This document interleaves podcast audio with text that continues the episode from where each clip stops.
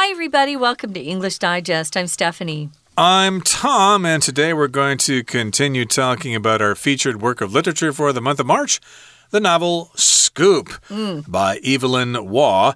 And we'll talk about him tomorrow, but we're going to continue summarizing the story in today's program. So, what has happened so far, Stephanie? Well, we um, are in a, a novel that's really uh, built around the world of journalism. So we've got some characters. Uh, it's kind of it's kind of a crazy start. John Boot, we're told, is a successful novelist, but he wants to leave Britain for a while to avoid uh, running in to somebody he used to be romantically involved with. And he uses his influence to get a position as a war correspondent in this uh, fictional uh, republic in Africa called Ishmaelia. And supposedly there's a civil war that's ongoing there. But because the owner of the popular newspaper called the Daily Beast is kind of an idiot or doesn't know who his employees really are, he gives the job to another guy whose last name is Boot. But this guy is William Boot. And he writes part time as a nature writer, not a war correspondent at all. Furthermore, William doesn't want to go to Ishmaelia, but he has to go anyway because that's his job. He has to do what his boss says. So he takes a plane to France, meets this uh, kind of mysterious man on the plane, and then runs into him again when he's on a train. And this guy promises to repay the favor uh, to William because what William did was give him uh, a, a spare seat on a private plane that he flies to Africa in. So William also meets some guy whose name is Corker, and he's kind of this rough crude journalist. And he tells he tells William that you know what? We don't really report on real news. We make things up so they send us someplace, we make it up. Nowadays, it's harder for news organizations to make everything up because we have private citizens who are now posting things on social media and saying, hey, hey, hey, this isn't really what's going on. Uh, we even know in the Ukraine war that they were uh, posing for for photos. Uh, so it's interesting. You can't get away with what they used to back then, but they did. They made up a lot of stories back then. And um, what happens is Corker says we make things up and our newspapers print whatever supports their own position. So the two finally reach the destination. They're in Jacksonburg. That's the capital of this fake country, Ishmaelia. And nothing interesting seems to be happening when they get there. But the city's crammed full with journal journalists, lots of journalists everywhere. There's no fighting, there's no rebel army, there's nothing to report on. And one journalist learns that there's a Swiss man who has a false beard and reports that a Russian agent is stirring things up in Jacksonburg. And that's quickly denied. It's kind of all confusing right now. So Corker's frustrated. Uh, journalists get together and drink and complain. That's kind of what they like to do in their free time. And William just tries to understand what the heck's going on. Meanwhile, his superiors back in London, his boss uh, makes the urgent request for some news. Hey, buddy, we sent you out there for the scoop. Give us some news. But William doesn't uh, really want to focus on his job right now. He's fallen in love. Right, with a Russian woman, as we're going to find out in today's lesson. So let's get to it, everybody. Let's read through the entire contents of today's lesson, and we'll be right back to talk about it. During his explorations of Jacksonburg, William encounters Kätchen, an attractive young woman. She claims to be married to a German who has abandoned her to explore Ishmaelia's mineral deposits. Taking advantage of William's infatuation, Kätchen asks for money for all manner of things. William obliges, since his expenses are covered by the beast. He also meets the British vice consul, Bannister, who turns out to be an old school chum. Suddenly, news breaks. A legendary British journalist has interviewed the rebel leader at a place called Laku. Corker and the other journalists set off into the wilderness, but Bannister informs William that Laku is entirely fictitious. and only exists on maps. It turns out the British journalist simply made up the interview. William is now the only reporter in Jacksonburg. Next, Kätchen's husband, to whom she is not actually married, returns. They borrow more of William's money and flee Ishmaelia as a Russian backed communist revolution takes place. William is wondering what to make of it all when a man arrives by parachute. The same man William gave a plane seat to when he left Britain. He introduces himself as Baldwin, though he confesses this is just one of multiple identities he uses. He's a capitalist who looks after Britain's economic interests abroad while getting rich. Baldwin helps overthrow the revolution and then writes William's full report of the situation. When the news breaks in London, William is hailed as a hero and recommended for a knighthood. However, this is mistakenly given to John Boot. After all of this, William is more than happy to reject further overseas assignments and return to his old job as a nature writer. Okay, let's continue to summarize our featured novel Scoop by Evelyn Waugh. And remember where we left off, it said that William, well, he was supposed to send news bulletins to his superiors back in London, but he had his mind on a woman he had fallen in love. So here's what happens next during his explorations of Jacksonburg. William encounters Kätchen, an attractive young woman.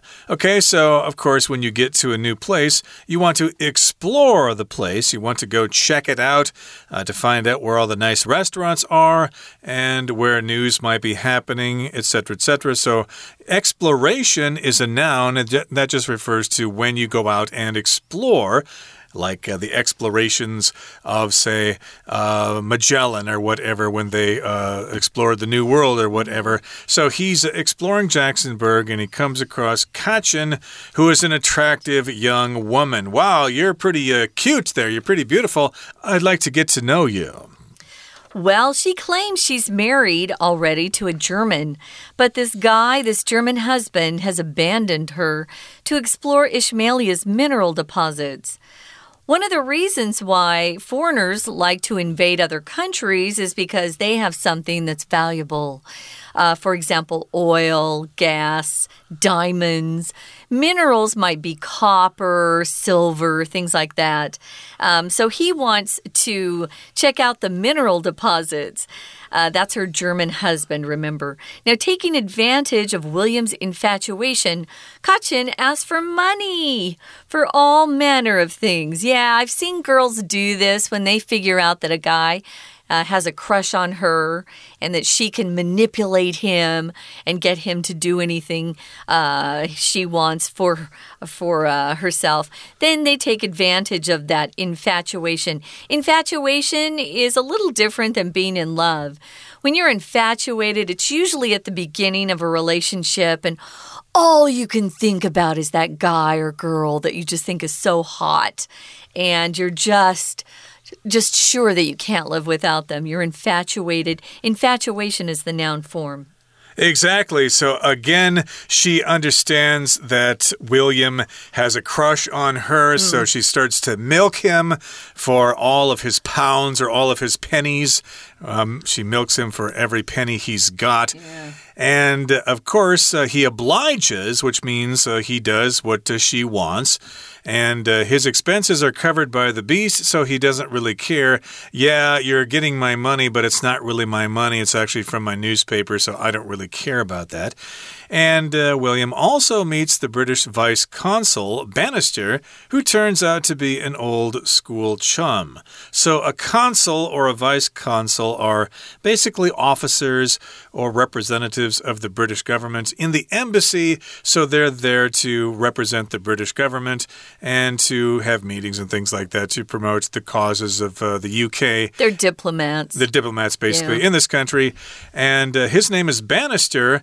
But uh, hey, uh, William actually knows him. He's an old school chum, an old buddy, an old friend from school. Hey, long time no see. Bannister, how have you been all these years? Right. So, yeah, if you're chummy with somebody, you will hear that sometimes. Just means you're good friends with them, you hang out. Uh, he's an old school friend, an old school chum. Uh, again, chummy is an adjective we use quite frequently, actually. Oh, he's really chummy with the cops. You know, he's good friends with the police, or he has some sort of uh, influence there. So suddenly, in uh, paragraph two, news breaks. I mentioned this in day one. We'll often talk about news breaking or breaking news if you ever watch TV news, uh, whatever channel you're on, they'll often have that flash across the screen breaking news. So if news breaks, it suddenly is reported and it's supposedly brand new and it's a scoop. There's a legendary British journalist who's been he's been able to interview the rebel leader at a place called Laku. So if you're legendary, you're somebody that is well known, you're quite remarkable, you're very famous. So this particular journalist uh, was probably able to score that interview because he had a good reputation or she had a good reputation. And so that rebel leader was willing to sit down and be interviewed. Now, Corker, remember that's the crude journalist that William met on the boat. Mm-hmm. And Corker and all the other reporters or the journalists leave on a journey. They set off into the wilderness. But then Bannister, remember he's the vice consul, he actually tells William or he informs him, hey, let me let you in on a little secret. Laku is entirely fictitious, it doesn't exist at all. They just made this place up. And of course, they're going off into the wilderness, which is uh, like a remote part of a place where there aren't many roads and uh, not many towns, and you're kind of in the middle of nowhere or in a big forest or something like that. This is probably where the rebels are hiding out, and uh, they're looking for the rebel leader. But again, Bannister says, hey, this Laku doesn't exist at all, it's only on maps. Isn't that crazy? So these maps were published, and again, it's just another lie. So these journalists run off. They set off on this crazy um, expedition. They're trying to meet up with the rebel leader themselves, but again, there is no such place as Laku, so I don't know what they're going to find. Uh, it turns out the British journalist who said he he got this great uh, scoop or interview with the rebel leader. This uh, journalist, again, just made up the interview. He never talked to any rebel leader. He just printed something and made made believe or made up uh, all the conversation. The questions he asked and the responses were all just fictional. So William is now the only reporter in Jacksonburg. Remember, Corker and the other journalists set off. They were trying to go to this place called Laku and see if they could get an interview with the rebel leader themselves. So what happens next? Next, we've got Kätchen's husband, the German who was uh, off trying to make uh, a fortune off these mineral deposits, uh, actually comes back. And, and you find out at this point that Kätchen isn't really married. She just calls this guy her husband, but they're not actually married. And it sounds like her German husband is also a swindler, like Kätchen is, and they borrow. And this is in quotation marks because it sounds like they're stealing money, but they borrow more of William's money and then they take off. If you use this word flee, it means people are leaving a place very quickly. Maybe there's danger or there's some sort of uh, uh, natural disaster. You want to get out of a place as soon as possible uh, and you want to run away to a, a situation where you uh, will find more safety and you won't be in danger. Well, these two, because they have borrowed money uh, from William, they run away and they escape as a Russian backed communist revolution takes place. So now we've got, it sounds like a real revolution is happening. And this one is because the Russians are trying to overtake Ishmaelia and institute communism there. Okay, so that is what has happened so far. We're going to take a break right now, but stay tuned. We'll be right back. 听众朋友，大家好，我是安娜。我们昨天开始带大家看《Scoop》这个故事。William Booth 在那个地方呢，他居然爱上某人了。他爱上谁呢？在今天的第一段，我们来看一下第一段的第一句当中啊，提到这个年轻的女子就叫做凯晨。那这个凯晨呢，是一个很迷人的年轻女子哦。 他说啊，他跟一名为了要呃探索以实玛利亚矿层却抛弃他的德国人结了婚。好，那这个第二句的地方，我们注意一下，有一个限定用法的关系子句，这个先行词叫做 a German，就是一个德国人。who 一直到句尾的地方是限定这个德国人，也就是抛弃了凯城探索以实玛利亚矿层的这个德国人。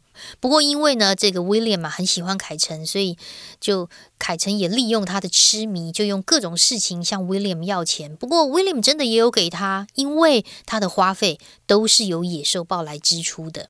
在第一段第四句，我们特别注意一下，逗点之后的 since 是 because 的意思。那当时 William 呢，在 Jacksonburg 还会见了英国副理事 Bannister，结果居然发现 Bannister 是他以前的老同学耶。在第一段第五句的地方，我们看到了，因为就是那个副领事 Bannister，所以 Bannister 已经是单一那一个人物，不需要限定是哪个 Bannister。Bannister 后面。打了逗点的互到句尾，就是补充说明非限定用法的关系子句。不过在中间呢，我们看到 turn out to be 可以划线哦。这个 turn out 通常指的是结果居然如何如何，跟预期的不相同。好，就我们昨天说到，在 Jacksonburg 其实根本就没有什么内战呐，可是突然呢，消息四处就流窜了，有一个英国的知名的记者。他说啊，拉库这个地方采访到了一个叛军的领袖，诶，然后后来呢，这个有一个叫做 Corker，就是 William，他结识的一个记者，跟其他所有的记者就前往那个拉库的这个地方。可是 William 他的老同学 Bannister 就告诉 William，哎呀，根本没有拉库这个地方，他虚构的，只有在地图上才有。那最后发现英国记者只是编造这个访问，我们又发现最后。结果如何如何？在第二段第四句动词的 turns out 就是结果与预期相反的动词片语。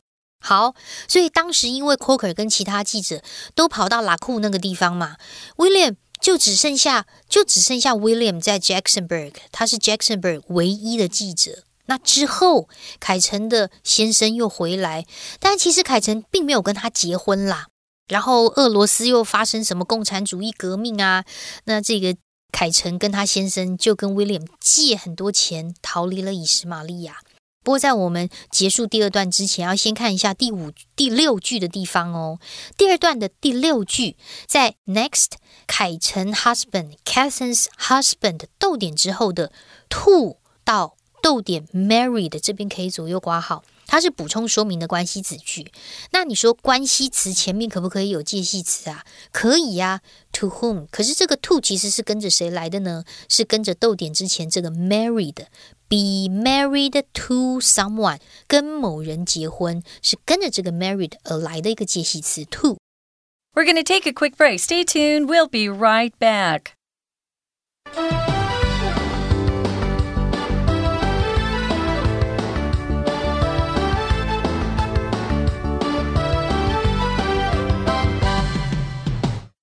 Okay, so let's continue. Remember, William is still in Ishmael when there's a Russian backed communist revolution taking place. It's happening, and he's trying to make sense of everything.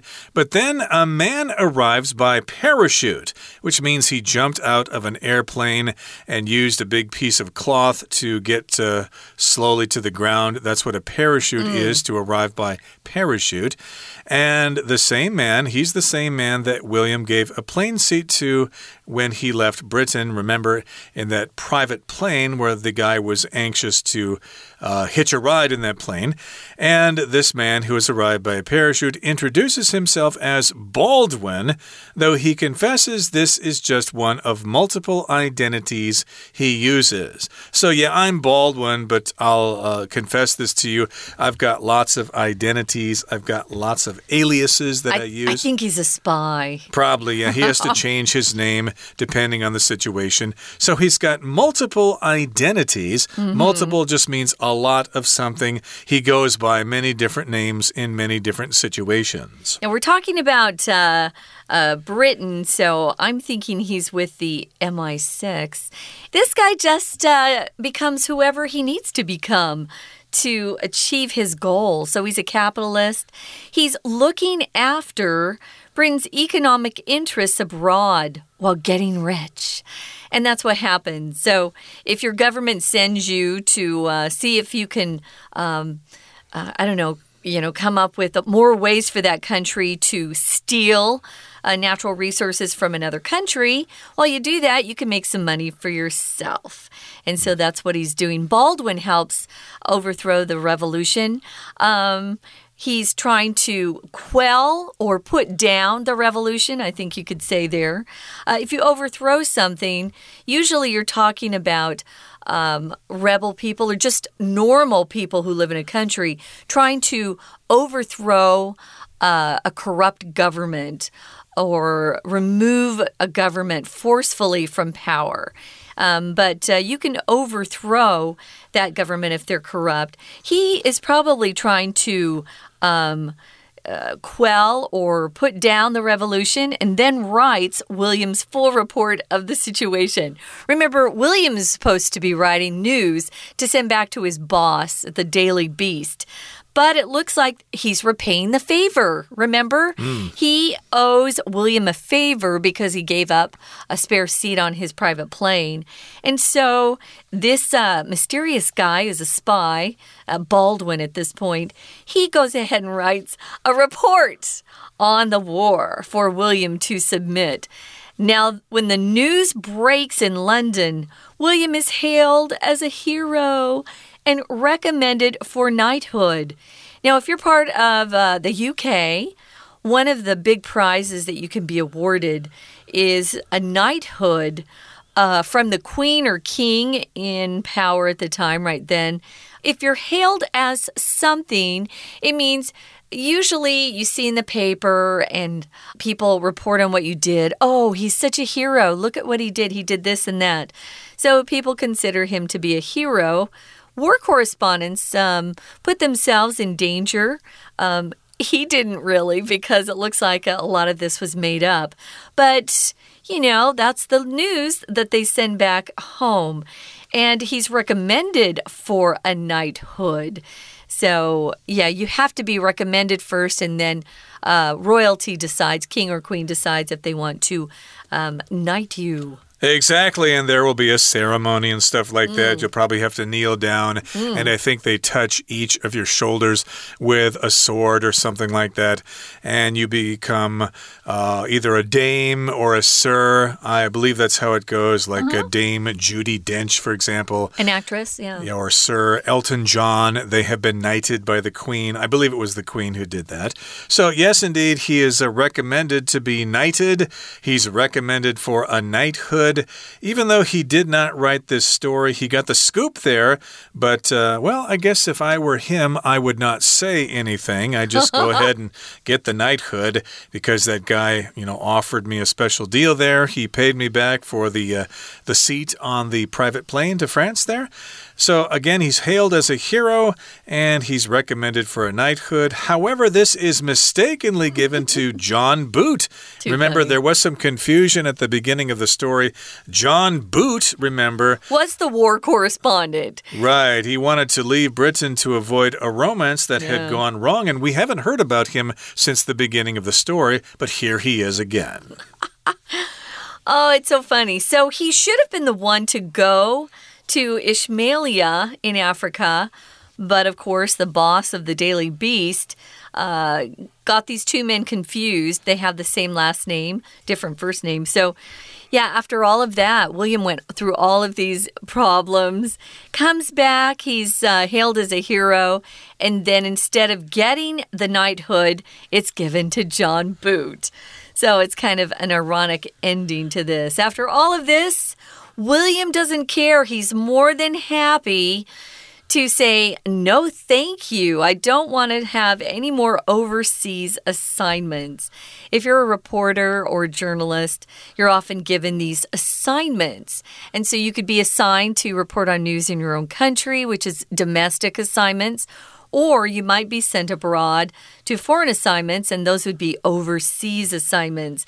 So William doesn't care that uh, his identity was once again mistaken. And he just says, Hey, I'm happy to never go abroad on these war assignments again. And he returns to his job as just, you know, a part time nature writer, which sounds a lot less stressful. And, you know, just kind of enjoying yourself writing about nature, which is much more peaceful uh, than actually going to war torn countries, even if they're faking it, which they were. Remember, there wasn't really a civil war that was going on. Right. So William is not, uh, or is not sad that he will not receive any overseas assignments or any jobs. He's just happy to be reporting on nature, and uh, that's going to be a simple little job, and he'll be, get to be outside a lot, and there's nothing wrong with that. Okay, that brings us to the end of our summary for today. Let's listen now to our Chinese teacher. 所以，我们刚刚说这个凯晨跟他的先生又跟威廉借很多的钱逃离以实玛利亚。不过，正当威廉在想说：“哎呀，到底发生什么事情？”这个时候，有一个男子突然乘着降落伞抵达。这个男子是谁呢？就是威廉离开英国的时候啊，给了他多一个机位的那一个人。原来他的名字叫做 Baldwin。而且他说啊，哎，这只是他的多重身份之一耶。好，第三段开始，好像进入故事的很高潮的地方。来，我们先看第一句。第一句呢，这里有一个限定用法关系子句，破折号之后的 the same man，后面的 William 到句尾，我们先左右挂号。先行词是 the same man，但是我们没有看到关系词，对不对？其实它有一个关代叫做 that。因为前面的先行词有一个强调的 the same 一样的，所以关代只能用 that。那 that 为什么可以省略呢？我们之前曾经说过，在关系子句当中，关代如果当关系子句里面的动词或介系词的受词的时候，它就可以省略不写。在这里是 to give a seat to someone 这个 to 介系词的受词，所以 that 就可以省略。好，那这个包务英到底是谁呀？他啊，其实是一位看管英国海外经济利益，同时获取财富的一个资本家。就在第三段第三句，先行词是 a capitalist，资本家。户到句尾左右挂号，就是限定修饰。他有什么样的特征跟身份？那故事怎么结局呢？Baldwin 啊，帮助推翻了革命，然后呢，还帮 William 写下了对局势的完整报道。后来这个完整报道消息整个在伦敦传开，William 就被誉为英雄啊，而且还被推举为爵士。不过呢，后来他还是回归自然作家的老本行。我们明天还会深入了解一下这个 Scoop 背后的作者以及他的写作动机。我是安娜我们明天见。That's all for today, everybody. We uh, greatly appreciate your listening to our program, and we look forward to seeing you again next time when we actually talk about the author himself. Evelyn Waugh. It's going to be really exciting. Please join us then. From all of us here at English Digest, I'm Tom. I'm Stephanie. Goodbye. Bye.